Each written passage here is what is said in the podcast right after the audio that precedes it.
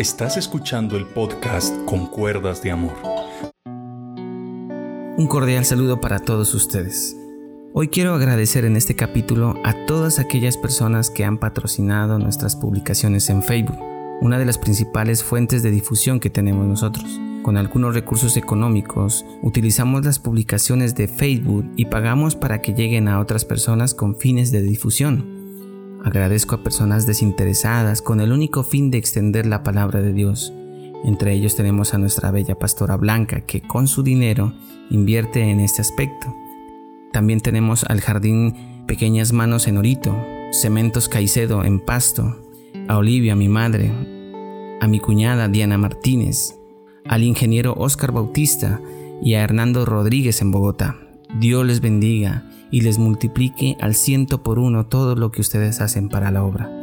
Todos estos recursos luego son reportados en su alcance y en su facturación en Facebook.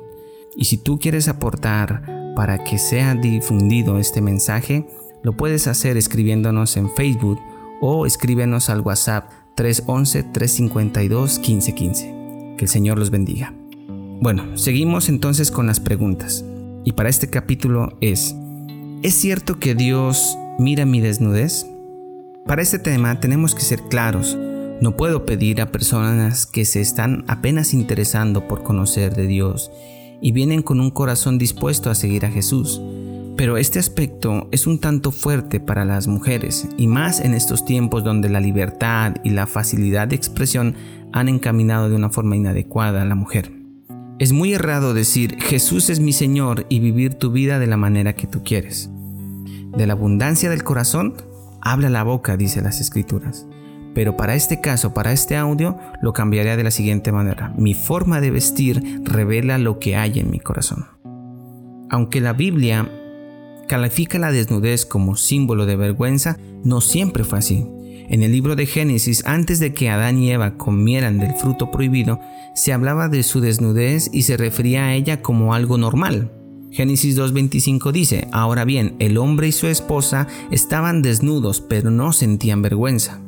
Entonces, ¿por qué luego de comer el fruto sí sentían vergüenza?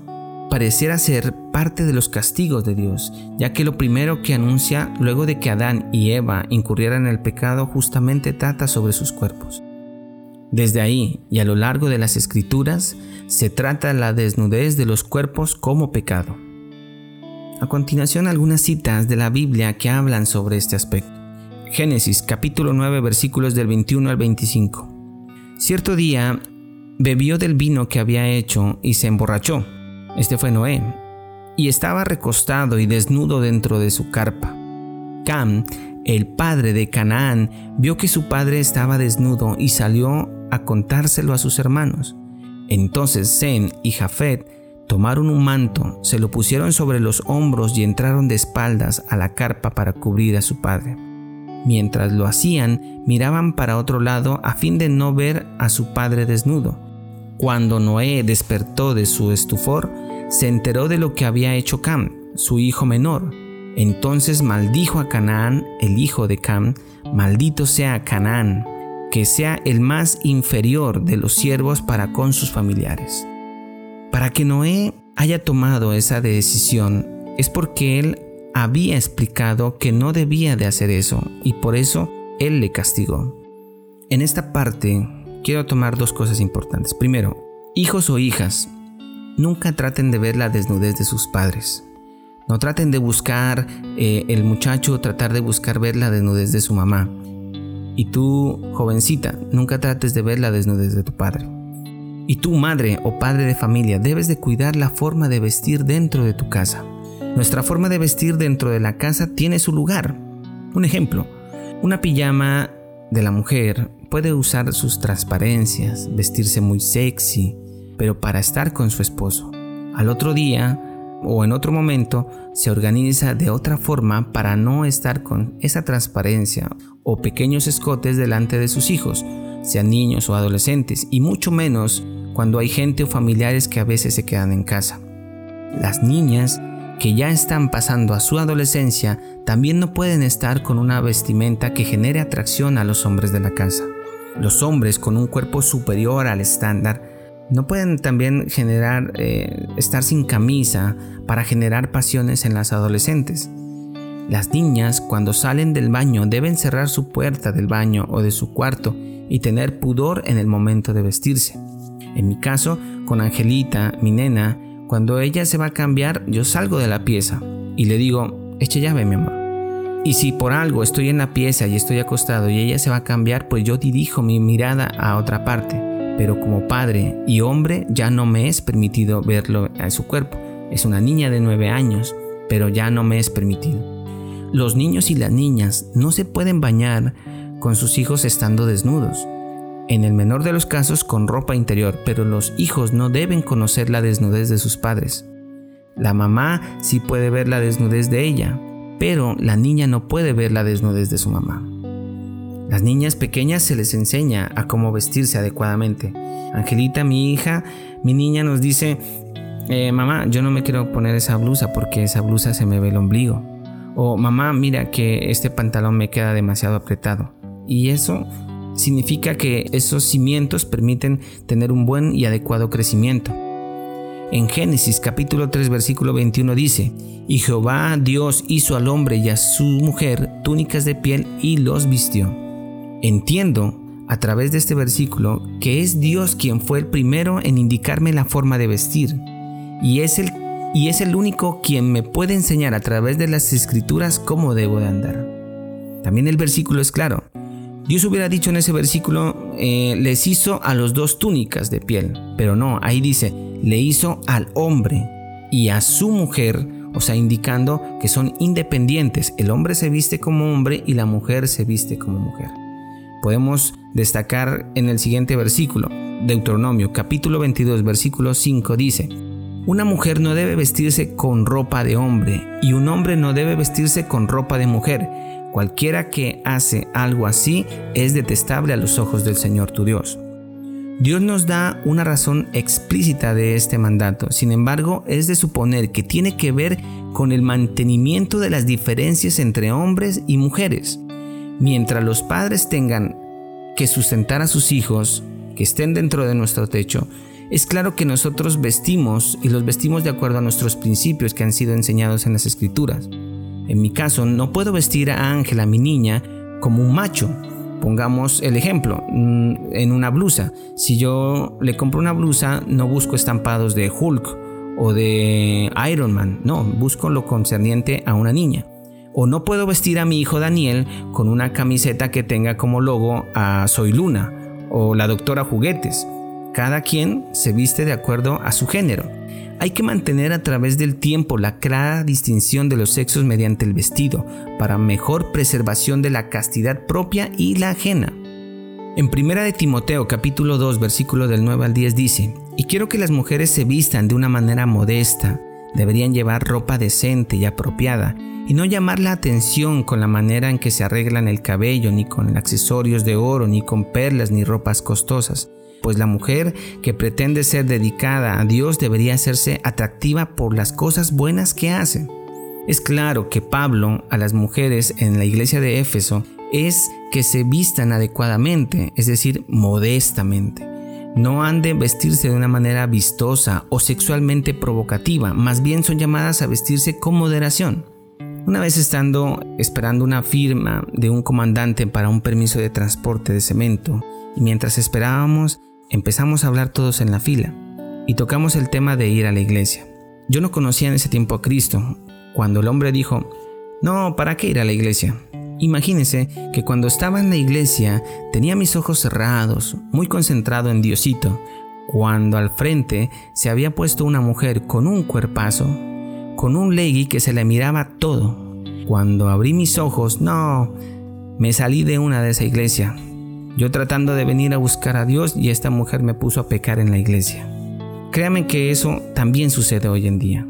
Las mujeres por su belleza tienen un poder de atracción hacia los hombres en su forma de vestir. Cuando uno va a ver en Instagram o Facebook su forma de vestir, su forma de posar ante una cámara, lo que quiere mostrar con sus partes relevantes en sus fotos, queda en evidencia lo que tienen en su corazón y lo que quieren transmitir. A la mujer le digo, valórate.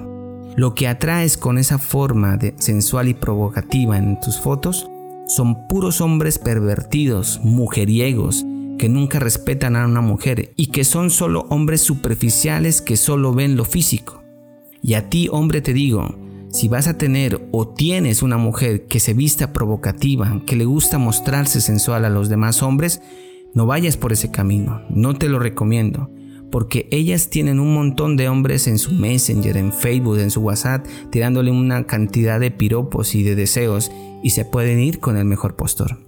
Como resultado, las mujeres deben ser conocidas como personas que se caracterizan por una buena conducta y no por vestidos llamativos. En Primera de Pedro, capítulo 3, versículo del 3 al 4 dice: No se interesen tanto por la belleza externa, los peinados extravagantes, las joyas costosas o la ropa elegante. En cambio, vístanse con la belleza interior, la que no, no se desvanece, la belleza de un espíritu tierno y sereno que es tan precioso a los ojos de Dios. Pedro dice que la belleza interior es más importante que la belleza exterior, pues lo más importante es el carácter de la mujer, una mujer con los frutos del Espíritu Santo. Y si miramos el contexto de estos dos versículos, notemos que Pedro no prohíbe, escúchame, no prohíbe el uso de, de oro y de buena ropa o de pelo muy bien organizado, como algunas congregaciones que lo prohíben. Porque nótese que dice, no se interesen tanto por la belleza. No está diciendo una exigencia en su eliminación, diría, eliminen toda la belleza externa, etc. Pero no lo dice. Significa que más bien es de secundaria importancia después de un buen testimonio. Así que si eres una mujer debes buscar la templanza, la fe, la mansedumbre antes que vestirse elegantemente.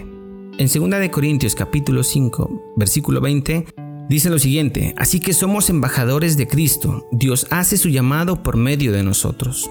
Nosotros somos representantes de Dios y lo que mira la gente en nosotros se ve en los hijos de Dios.